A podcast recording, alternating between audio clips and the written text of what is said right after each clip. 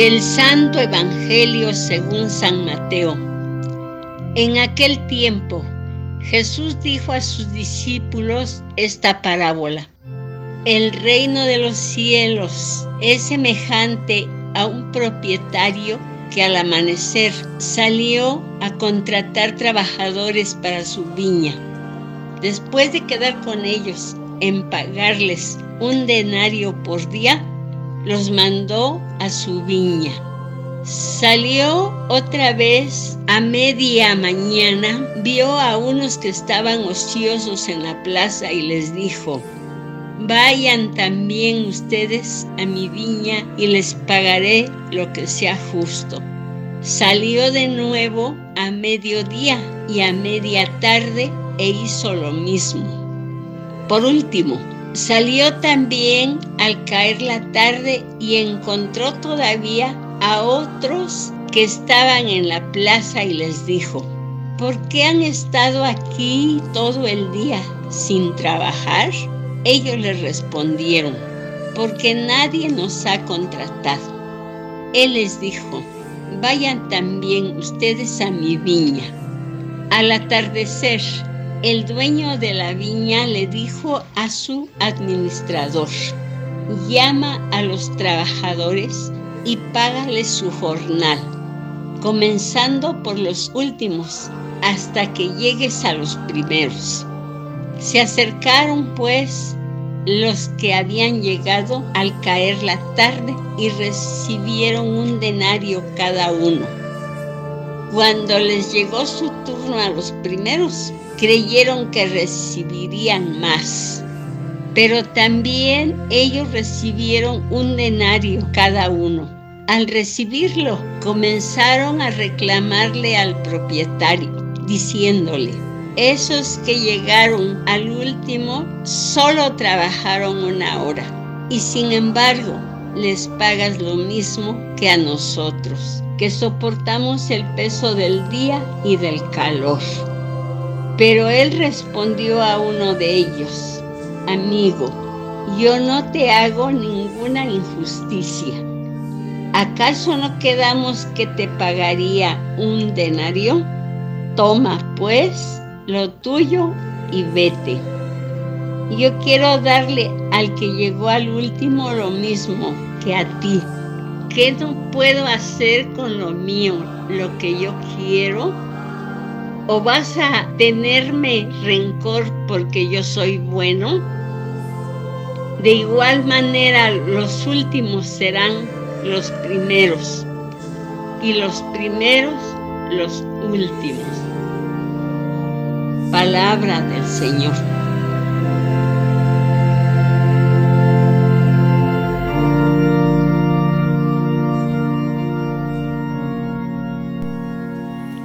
Muy estimados hermanos y hermanas, en el Evangelio de San Lucas, que se ha proclamado en este domingo 25 del tiempo ordinario, se nos hace saber el camino que debe seguir todo discípulo misionero de Jesús.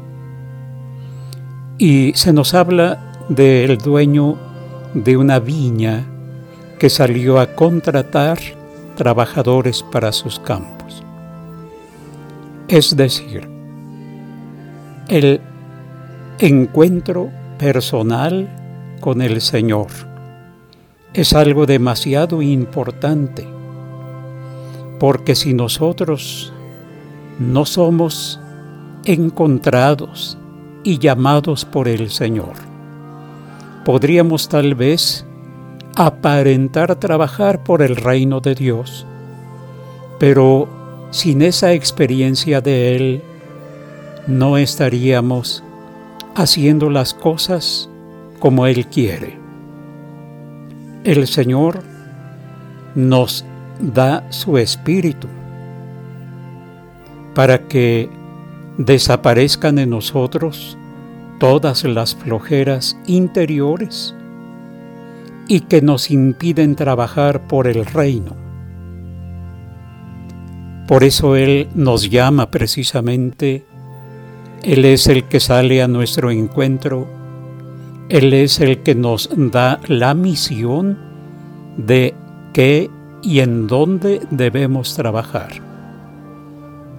Y el trabajo por el reino es antes que nada una respuesta personal y que por tanto debemos ver nuestro propio interior para trabajar por nosotros mismos, sabiendo que muchas veces hemos trabajado a favor del mal, del pecado, de la injusticia, que pudimos habernos dejado dominar por los vicios, por las pasiones desordenadas, y que por tanto necesitamos que en ese encuentro personal con el Señor veamos en qué debemos corregir nuestra vida, porque confrontados con el Señor y con su palabra, reconocemos lo que ha estado mal y entonces escuchamos su voz que nos llama y nos envía a trabajar en su campo, es decir,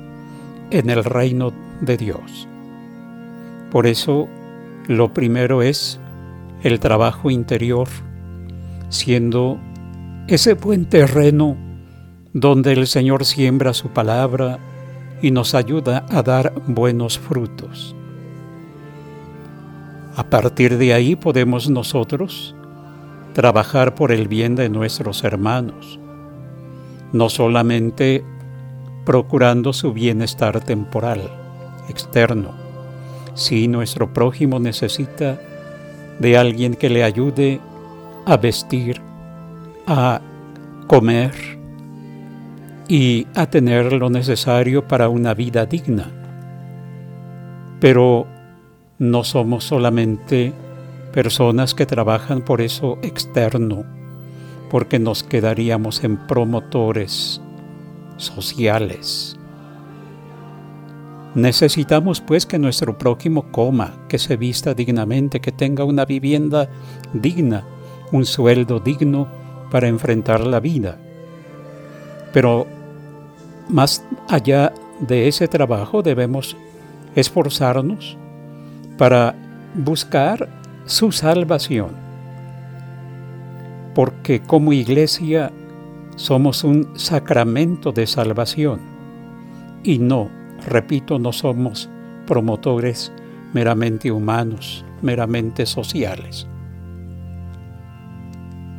Probablemente han pasado los años y no hemos trabajado a favor del reino por algunas circunstancias personales o porque nadie nos ha invitado a trabajar así por el bien, por la salvación de los demás. Sin embargo, siempre es posible empezar.